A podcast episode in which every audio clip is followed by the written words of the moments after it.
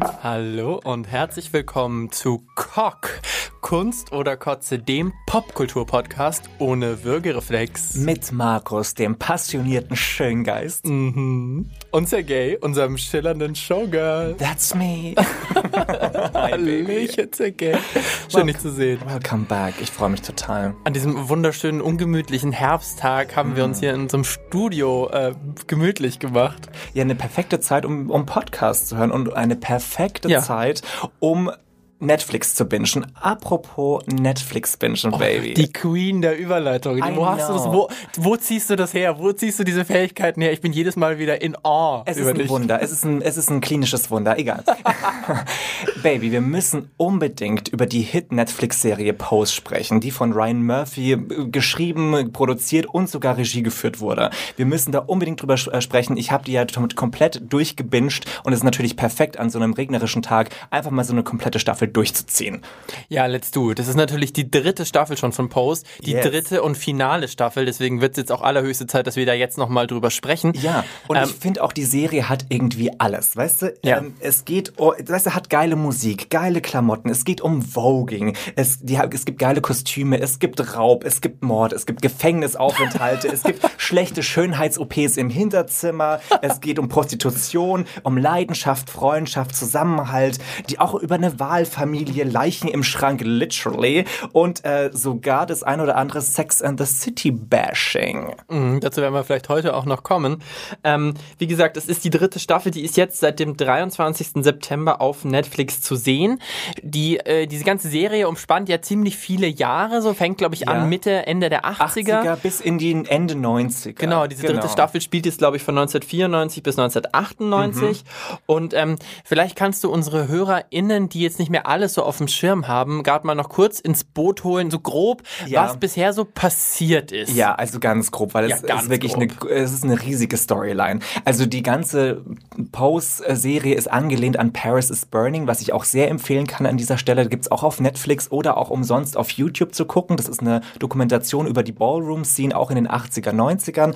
Und darin spielt einfach auch Pose. Ne? Also daran dreht sich das im Pose. Es geht hauptsächlich um äh, die Transfrau Blanca, die am Anfang der 80er auf den Piers irgendwie anschaffen geht und wird dann auch Teilnehmerin eines Hauses. Ne? Ein Haus ist quasi so eine Art Wahlfamilie, wo vor allem queere, ähm, auch Leute mit äh, Hispanic oder schwarzem Hintergrund irgendwie eine Familie finden, die vielleicht von ihren eigentlichen Geburtsfamilien rausgeschmissen worden sind und finden in diesen Houses ihre Wahlfamilie. Und das macht äh, Blanca eben auch. Sie findet da zu Zugang zu so einem Haus? Danke, Zugang zu einem ah, Haus. Das Haus of Abundance. Genau, und die Mutter davon ist Elektra, auch ein wunderbarer Charakter.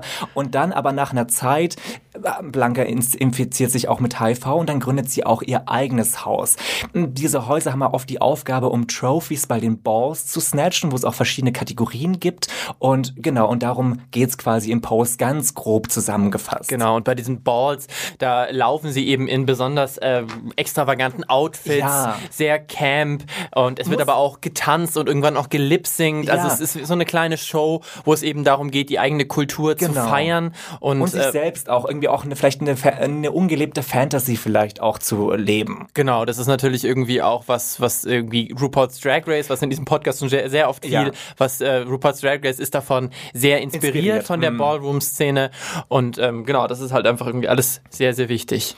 Und natürlich werden wir jetzt ein bisschen expliziter auch über den Inhalt der dritten Staffel sprechen. Yes. Deswegen natürlich an dieser Stelle nochmal ein Spoiler-Alert. Also wenn ihr die dritte Staffel noch nicht geguckt habt, dann macht ihr jetzt nochmal Pause, guckt euch die dritte Staffel in Ruhe an und dann kommt zu uns zurück und hört, wie wir darüber reden. Und natürlich vor allem die Frage beantworten. Yes. Ist diese dritte Staffel von Post denn jetzt Kunst oder Kotze? Ich bin so gespannt über deine Meinung, Baby. Ich, ich bin auch ja. richtig doll gespannt heute, weil ich habe selten in unserem Podcast tatsächlich, dass ich vorher so wenig äh, erahnen konnte, wie du es denn finden wirst. Krass. Wir versuchen ja tatsächlich immer irgendwie uns relativ wenig davor zu unterhalten, darüber, damit wir so ein bisschen überrascht werden. Ja, ja. Aber ich, ich kenne ja mittlerweile deinen Geschmack auch ein mhm. bisschen so. Aber dieses Mal, ich weiß, dass wir es beide ja grundsätzlich mögen, mhm. weil es ja auch schon vorher zwei Staffeln gab. Aber jetzt musst du viele verraten. Aber wie, ja, wie wir, wie wir zu dieser Staffel stehen, da bin ich jetzt, da bin ich wirklich sehr gespannt. It's a journey. Aber Baby, wir sind ja heute auch nicht alleine. Ne? Wir haben oh yes. uns, wir haben uns eine sehr liebe Kollegin dazugeholt, nämlich Sophia. Hi, schön, dass du den Weg Weg zu uns Hi. gefunden hast.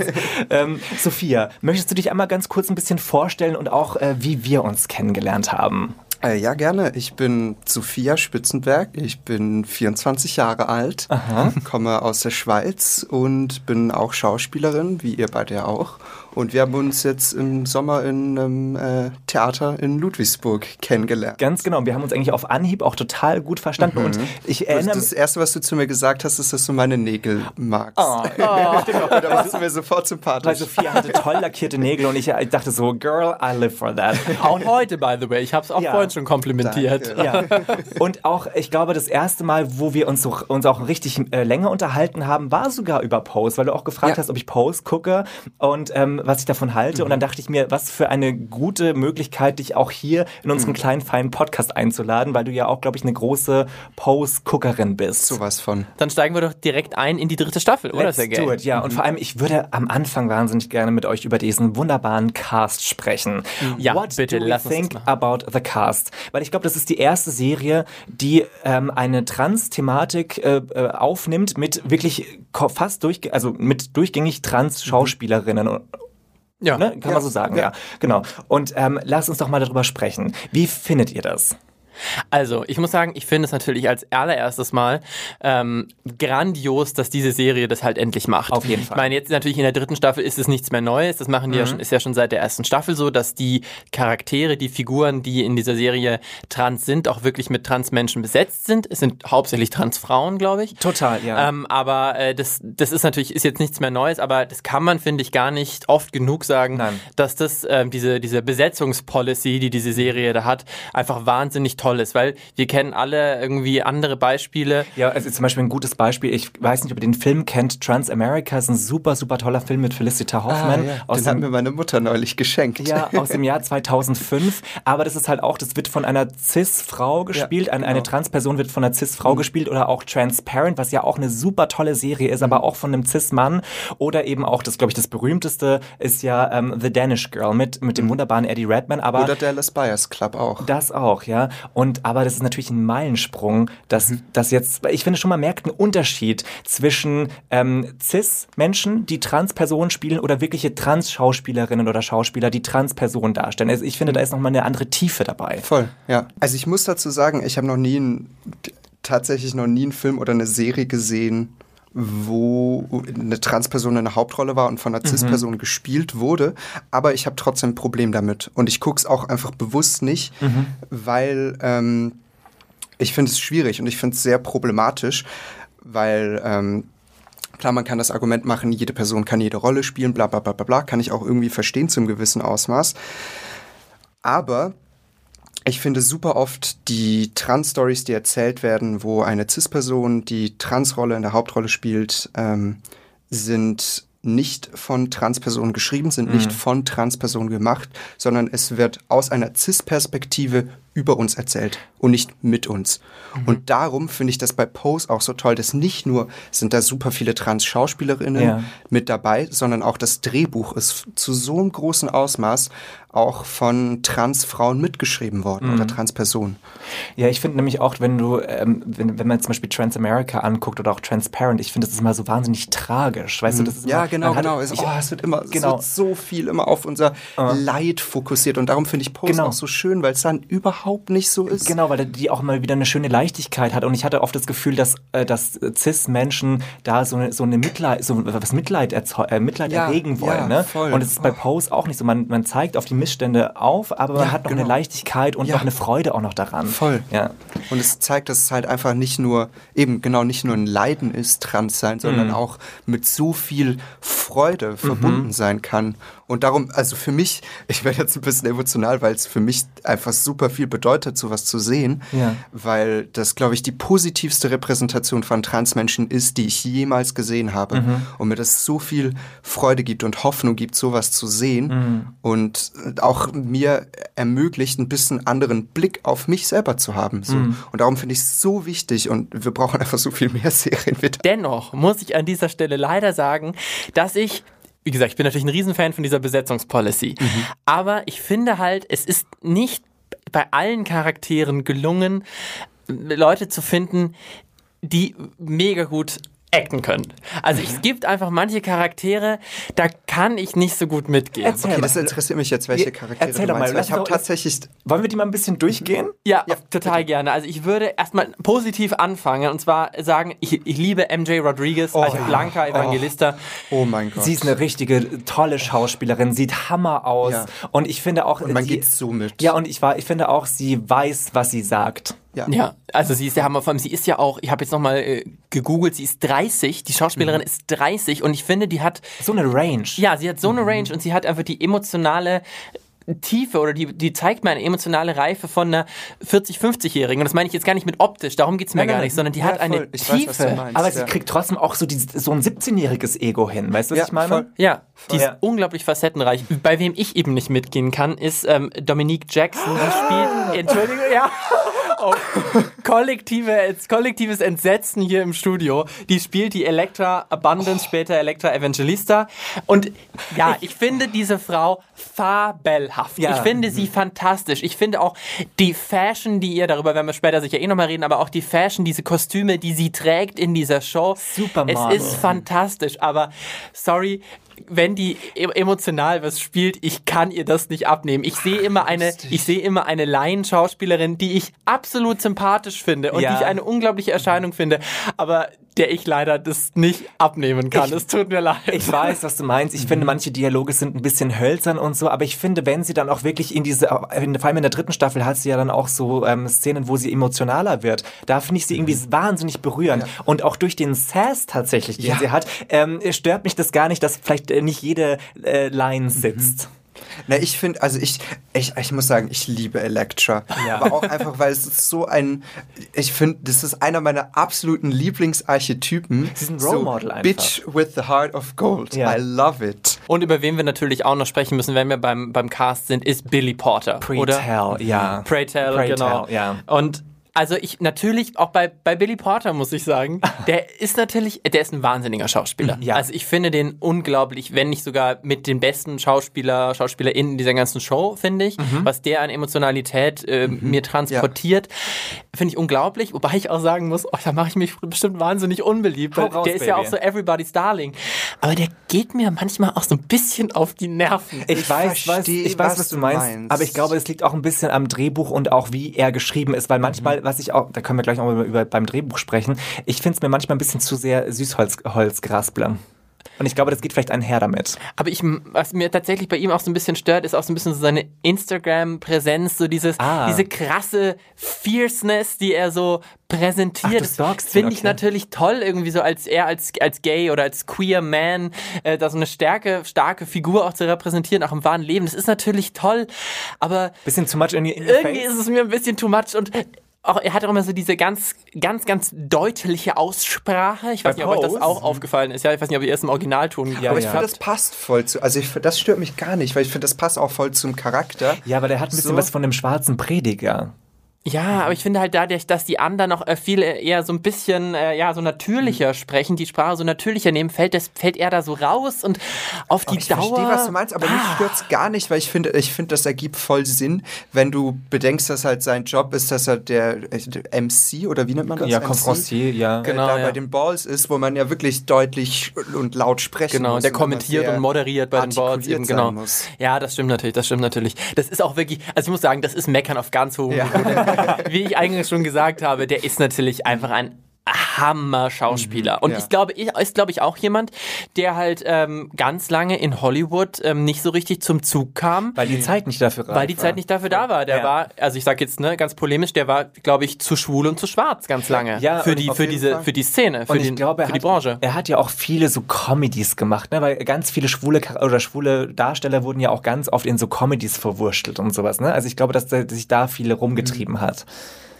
Aber ich, wer so mein absolutes Eye Candy ist, ja. ähm, sind ja äh, Ricky und mm. auch Papi und ja. Christopher, der dann, ähm, der dann der, der Mann von Blanca wird oder Hot. der Lebenspartner. Den kennt man übrigens auch aus der Serie Hollywood, Hollywood? von Ryan Murphy. Da war er auch schon ja. sehr attraktiv, der gute Mann. Weil Ryan Murphy arbeitet ja meistens mit denselben Schauspielern immer wieder zusammen, was ich auch, was ich sehr mag tatsächlich. Ja, ja. Und ich finde auch gerade Papi. Ich finde, der oh, spielt auch ganz gut, aber der hat auch, der war trainieren seit der ersten Staffel. Du hör mal, holla ja, die diese, Waldfee. Diese Haut, diese wunderschöne Haut, das ist der Wahnsinn.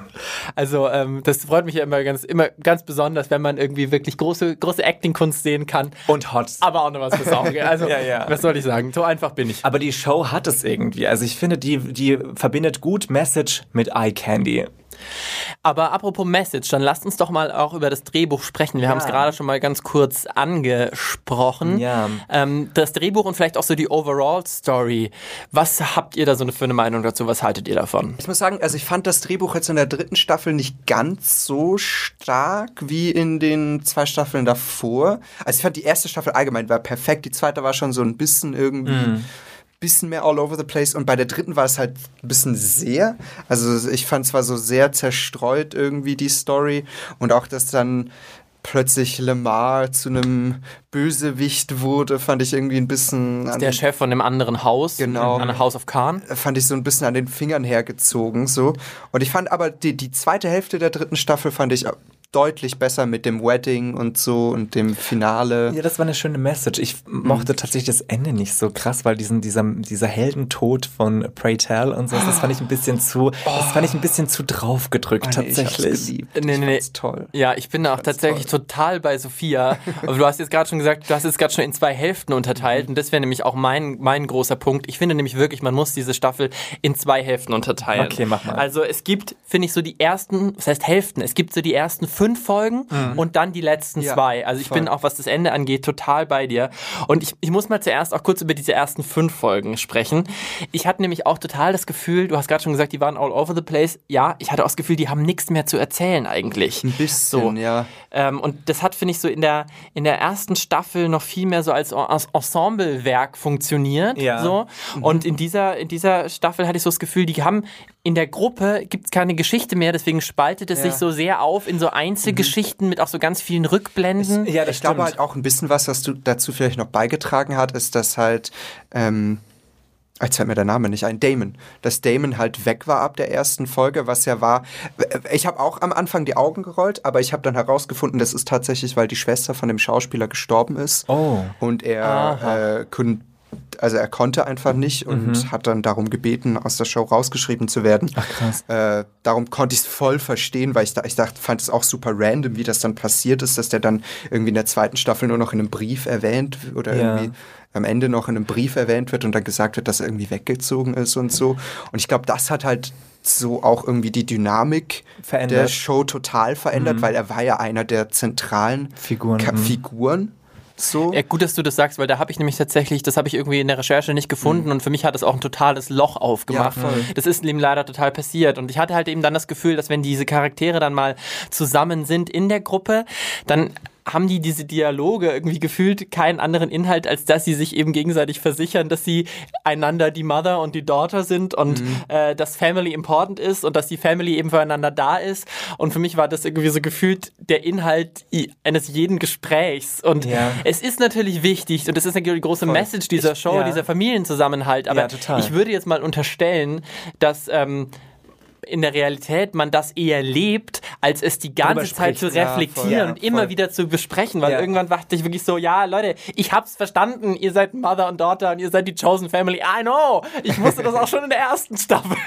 so, ich kann's nicht mehr hören. Das hat mich irgendwann echt so ein bisschen genervt, muss ich sagen. Ich, ich fand, es gab ja auch so ein paar Missed Opportunities. Also es gab ja mal so, es, an der Seite wurde ja mal besprochen, dass äh, Elektra dann quasi in das Telefonsex-Business einsteigt. Mhm. Da hätte ich mir ein bisschen mehr äh, gewünscht. Das, man hätte das, das auch viel mehr allgemein mein Ding irgendwie ja. mit der ersten Hälfte. Ich hätte mir diese ganzen äh, Probleme oder Plotlines, die da aufgeworfen worden sind, ein bisschen tiefer ja, und ein bisschen größer gewünscht. auch. Auch das mit Angel, mit dem, dass sie da plötzlich Crack raucht, das war ja, ja irgendwie in zwei Episoden einmal aufgetaucht und weg. Genau. Von mir aus hätte das eine ganze Staffel gehen können. Ja. Ich finde, das ist voll das spannende Thema oh, ja. und auch voll das große Thema gerade in der LGBTQ Plus mhm. Community ist Drogenabhängigkeit und also ich fand, es war, es war ein bisschen oberflächlich ja, eigentlich im Nachhinein. Das, so, das meine ich mit Missed Opportunities. Das meine ich mit Missed Opportunities, weil auch äh, so, weißt du, so vom, vom from the sex worker on the street zum Telefonsex und das heißt, hätte man auch viel, viel mehr daraus äh, machen können, wie, wie das Business komplett abläuft. Also das hätte mich auch interessiert, vor allem, wenn es von einer Transfrau geleitet wird.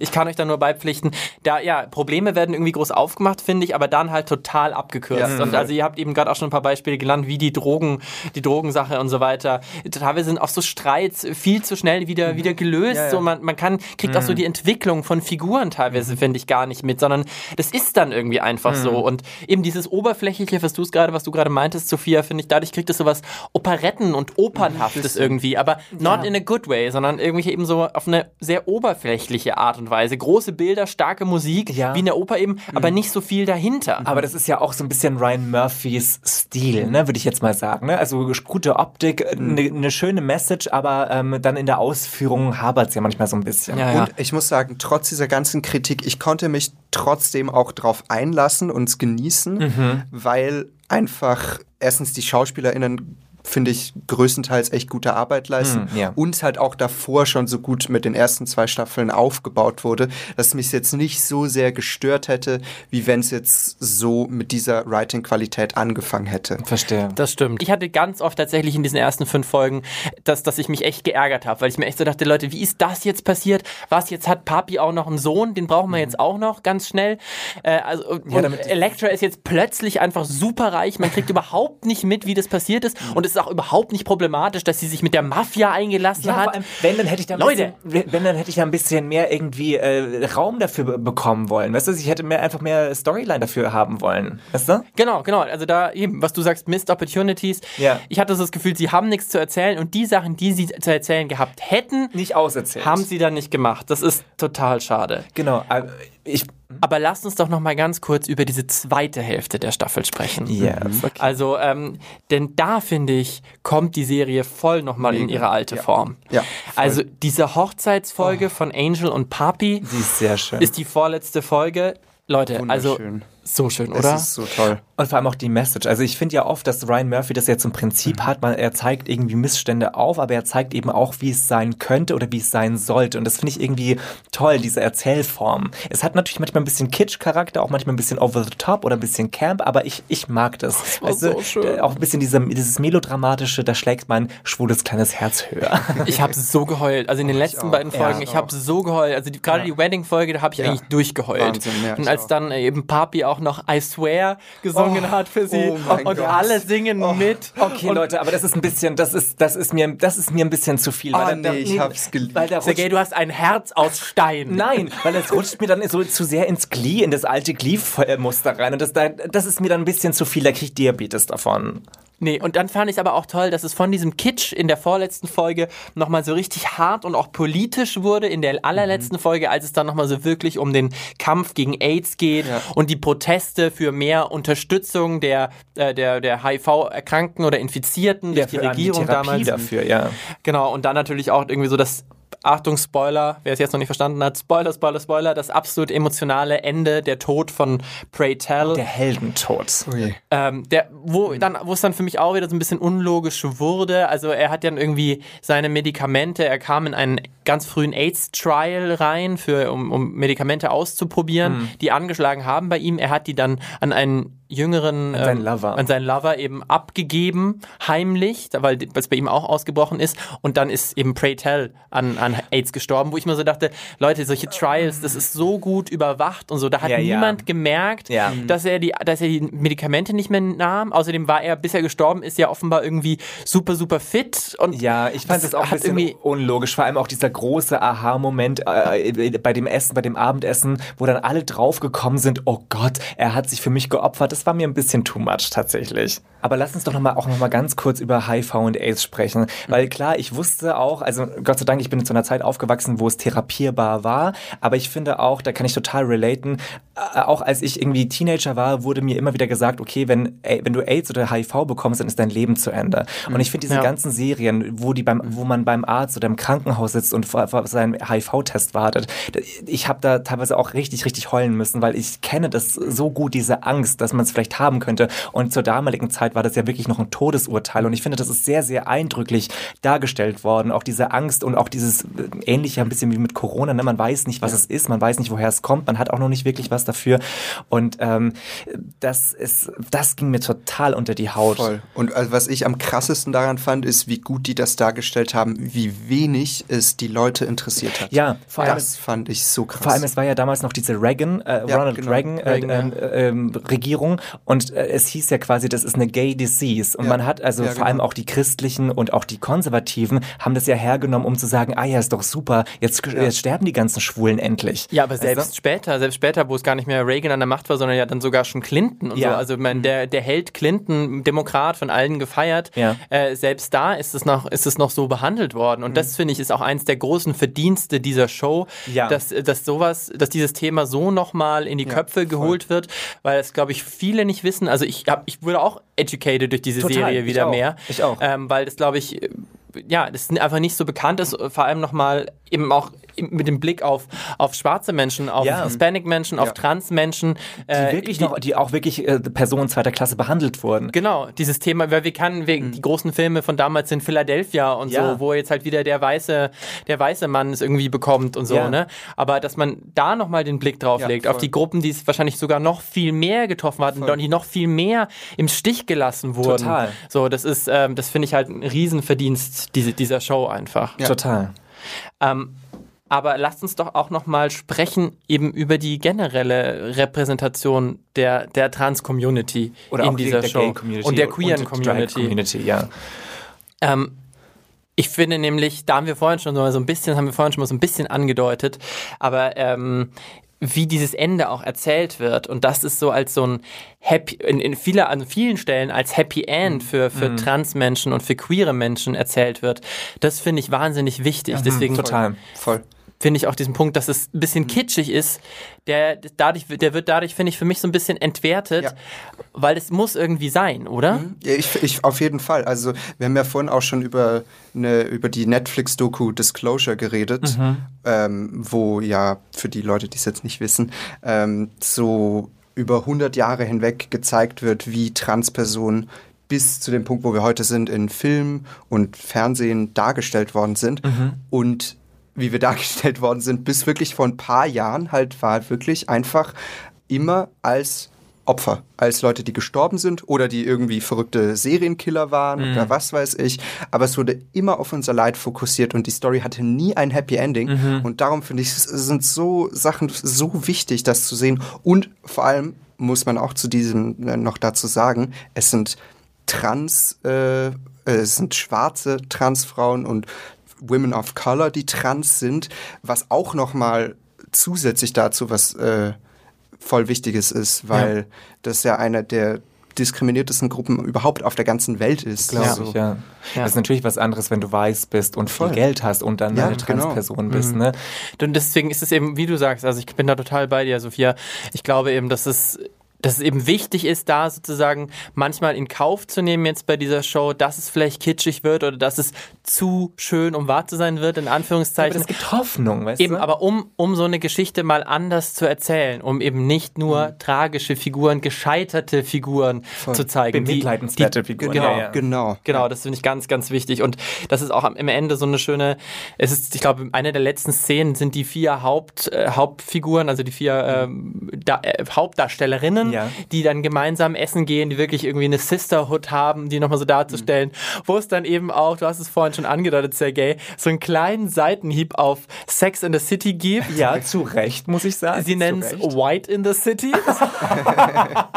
das fand so ich auch geil. sehr toll. Sie sagt ja dann auch nochmal, ja, bei dieser Serie, da ist irgendwie, da ist halt niemand schwarz, noch nicht mal eine Nebenrolle oder ja. so. Das also wird wirklich und so gesagt und es ist wie so diese direkte Kritik daran, auch jetzt so kurz bevor von Sex in the City ein Reboot kommt, das ja hoffentlich ein bisschen diverser sein wird, aber es wird, wurde schon angedeutet, dass es so sein wird. Ja, Kim Cattrall hat sich da sehr dafür ausgesprochen, dass ihre Rolle, sie spielt ja im neuen Reboot nicht mehr mit dabei sein, aber dass ihre Rolle vielleicht auch mal von einer äh, Person of Color gespielt wird. Genau, und das ist, äh, finde ich, irgendwie diesen, diesen Seitenhieb, den haben, haben Sex in the City, ich bin ja ein großer Sex in the City Liebhaber, ja. aber den hat sich Sex in the City auch redlich verdient, diesen Seitenhieb. Das muss ich ganz, muss ich ganz eindeutig so sagen. Und auch einfach, ach Leute, das, das hat, glaube ich, auch Angel selber gesagt, dass eine Transfrau die romantische Heldin der Serie ist. Weil sie hat ja die mit Papi die Main ja. Love Story eigentlich.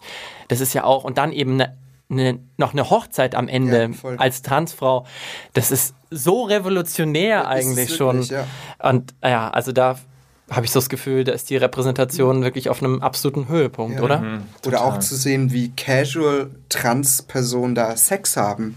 Ja. Das sieht man sonst nicht. Das, das stimmt. sieht man einfach gar nicht. Sergej, bevor wir gleich äh, und zu unserem Abschlussfazit kommen mhm. und äh, mir dann mal sagen, ob wir diese Staffel jetzt Kunst oder Kotze finden, ja. ähm, würde mich tatsächlich noch interessieren, Sophia, ähm, wie, wie, wie, wie ist denn das in Deutschland so? Also, ich meine, wir haben jetzt irgendwie viel über diese amerikanische Szene gesprochen, mhm. aber ähm, wie erlebst du, wir haben, und wir haben jetzt eben auch gehört, da gibt es sehr viele Trans-Schauspielerinnen, die in dieser Serie jetzt mhm. Rollen haben, die da mal repräsentiert werden, endlich. Ähm, du bist ja hauptsächlich Theaterschauspielerin. Richtig, bisher zumindest. Äh, genau. mal schauen, ob sie es noch ändern kann. Ja, äh, wer Sophia buchen möchte hier nach diesem ja, Podcast. You're still young young baby. You're, you're just a baby. Äh, aber wie erlebst du das hier in Deutschland so in der in der ja in der Theaterbranche als als als Schauspielerin? Mhm. Ähm, wie da der Umgang mit diesem Thema ist? Oh, okay, also schwierig. Ich muss sagen, ich bin Full Disclosure, ich bin Disclosure wie die Doku. äh, nee, Full Disclosure, ich bin auch erst seit ein paar Monaten out. Also ich bin basically just still a baby trans. oh. ähm, und darum habe ich jetzt noch nicht so viel Erfahrung damit gesammelt.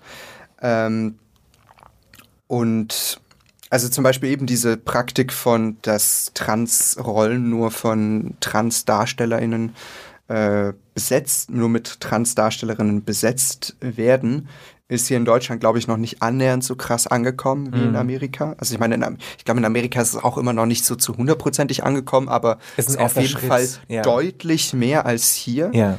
Ähm, aber hast du das Gefühl, dass eben so von der, von der Szene, von der Branche deine Transidentität angenommen wird? Oder? Genau, unhinterfragt angenommen wird? Oder ist es schwierig, das durchzusetzen? Ah, das finde ich schwierig zu sagen. Also nicht, nicht gänzlich zumindest. Also ich hatte neulich, das habe ich vorhin, als wir im Restaurant waren, auch schon im Vorgespräch angedeutet. Lass doch unsere, unsere HörerInnen gerne nochmal teilhaben. Ähm, ich hatte vor ein paar Monaten eine Begegnung, die ich irgendwie jetzt im Nachhinein sehr strange finde, mhm. in, als ich in, äh, also in einem Theaterstück, haben. genau, mhm. also zusammengearbeitet haben, ähm, ist jemand von der Künstlervermittlung gekommen und hat sich das Theaterstück angeguckt und hat danach mit den Schauspielern noch gequatscht mhm. und äh, meinte so, hat uns halt so gefragt, ja, was kann ich denn für euch tun, bla bla bla. Und mhm, ich habe mich ihm halt direkt mit Sophia vorgestellt, er hat mich noch bei meinem alten Namen, bei meinem Deadname angesprochen.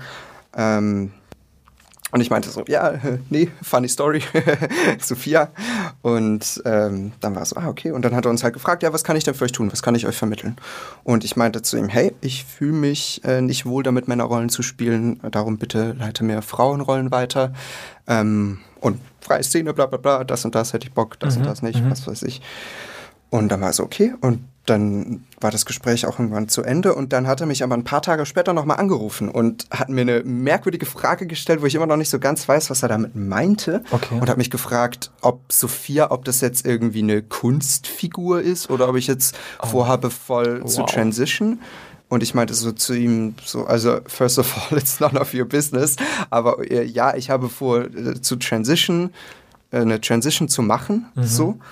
Ähm, und dann meinte er zu mir so, ja gut, dann werde ich dir ja wahrscheinlich, da du ja im Moment Männerrollen nicht spielen möchtest, ähm, Männerrollen kann ich dir nicht vermitteln, Frauen und hat halt, er hat es nicht so gesagt, aber das ist das, was bei mir angekommen ist, Frauenrollen kann ich dir im Moment nicht vermitteln, weil du nicht wie eine Frau aussiehst. Mhm. Und das hat mich so wütend gemacht und so frustriert, weil ich mir dachte so, okay, gut, heißt das, ich kann jetzt einfach irgendwie zwei Jahre lang nicht arbeiten. Ähm, bis ich den richtigen Körper habe und mhm. genügend wie eine Frau aussehe. um so. in die Normativität um in die, um in die ja. cisnormative Ansicht von einer Frau reinzupassen.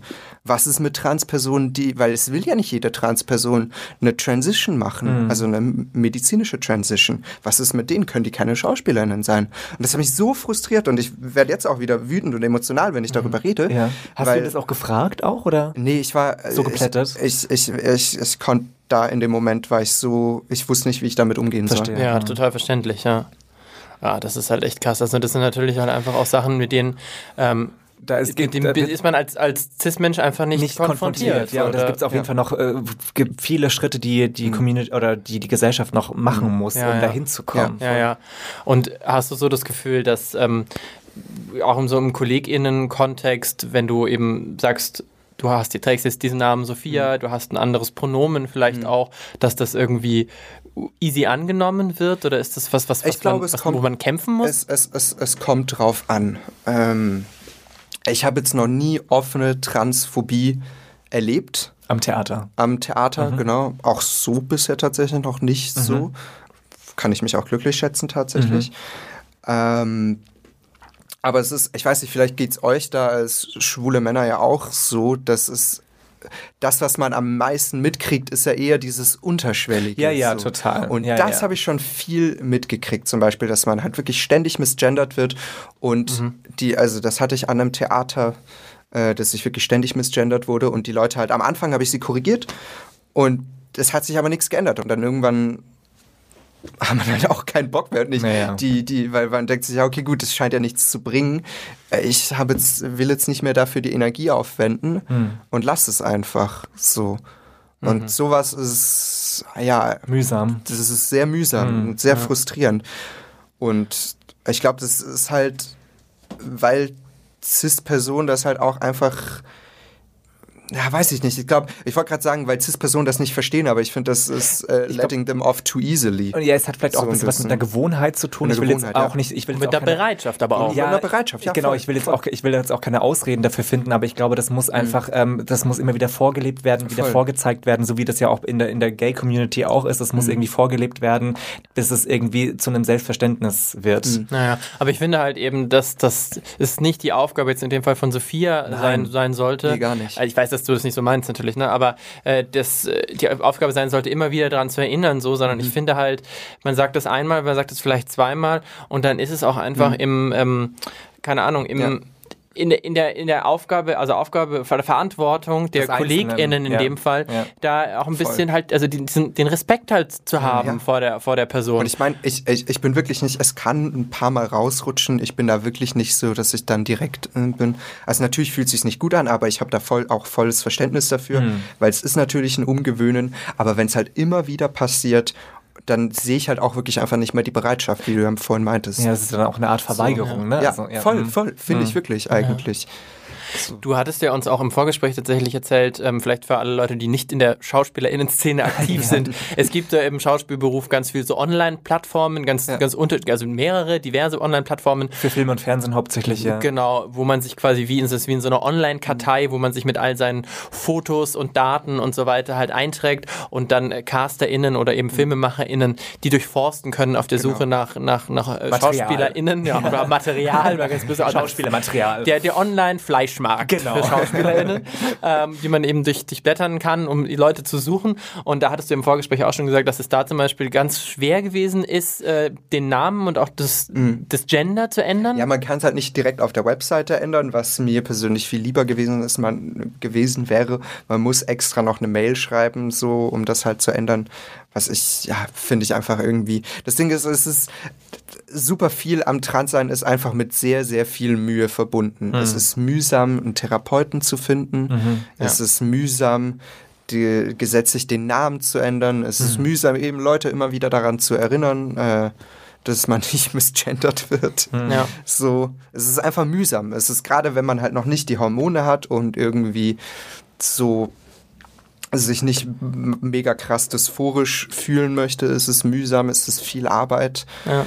Und es ist einfach sehr anstrengend. Ja, das glaube ich. Und, das, so. da, und da muss ich wirklich sagen, da kann ich nur sagen, da müssen wir uns alle, also wir alle Cis-Menschen in dem Fall, finde ich, an die eigene Nase fassen und irgendwie echt mal überlegen, wie können wir das weniger mühsam gestalten. Ich genau. kann euch sagen, wie ihr das, weil ich hatte neulich eine wunder, wunder, wunder, einen wunderschönen Moment, ähm, wo ich mit Leuten was trinken war mhm. und ähm, mit meinen zukünftigen MitbewohnerInnen, hey, hey, Shoutout, ähm, und ich war auf Klo mit meiner, zu, äh, meine zukünftige Mitbewohnerin und ich sind auf Klo gegangen, waren auf dem Frauenklo, sind rausgekommen und so zwei Typen sind irgendwie die Treppe runtergekommen und waren so, ah ja, es ist das äh, Frau, ich weiß nicht mehr genau, was sie gesagt haben, aber irgendwas von wegen, ob das das Frauen- oder das Männerklo ist und da meinte der eine so, ah nee, sind ja zwei Frauen und dann meinte der andere, ah nee, Frau und ein Mann und ich meinte so zur Mitbewohnerin aus Spaß so, ja, hätten auch beim zweitletzten Satz aufhören können.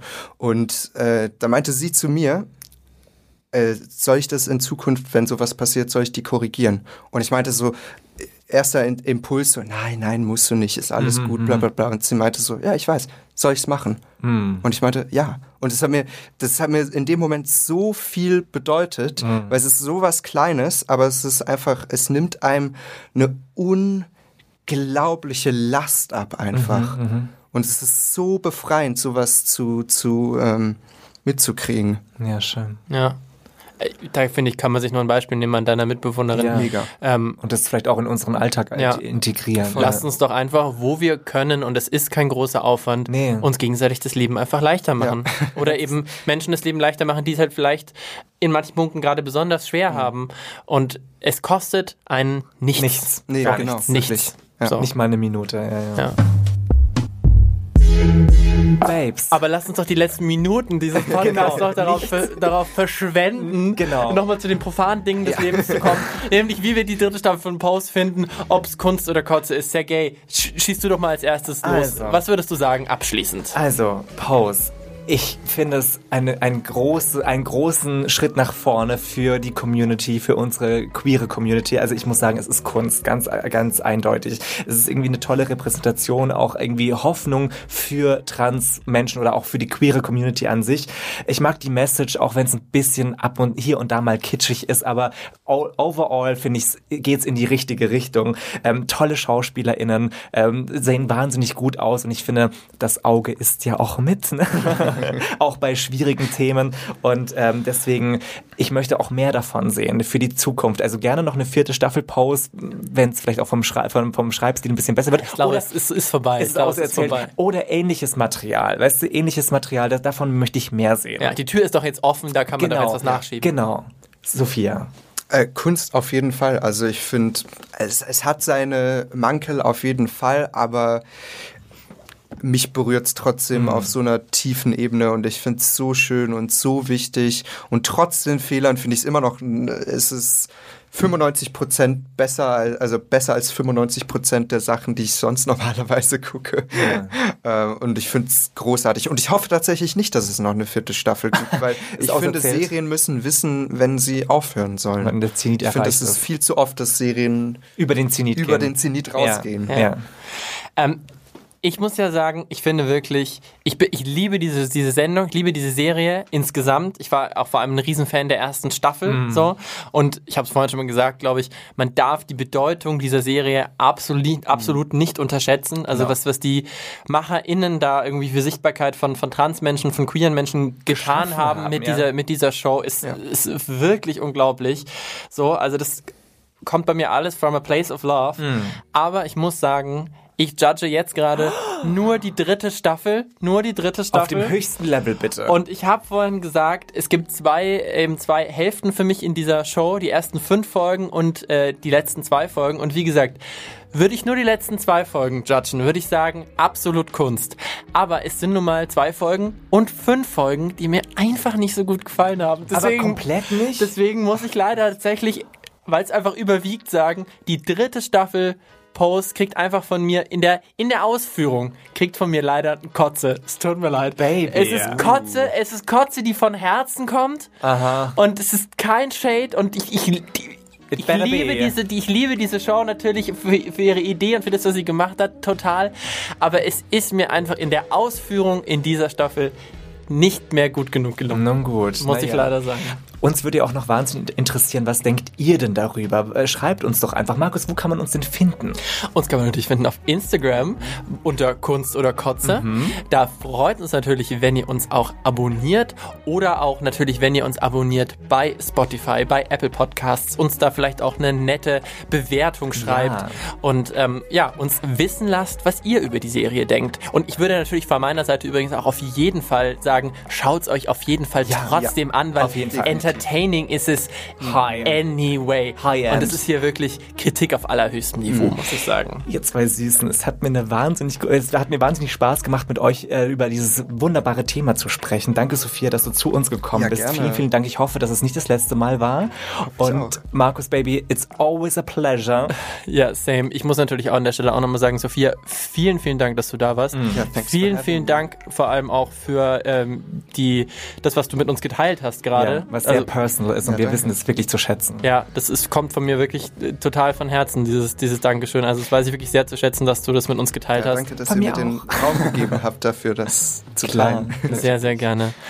Und ähm, ja, da bleibt uns nur noch zu sagen. Wenn es euch mal wieder hochkommt. Einfach unterschlucken.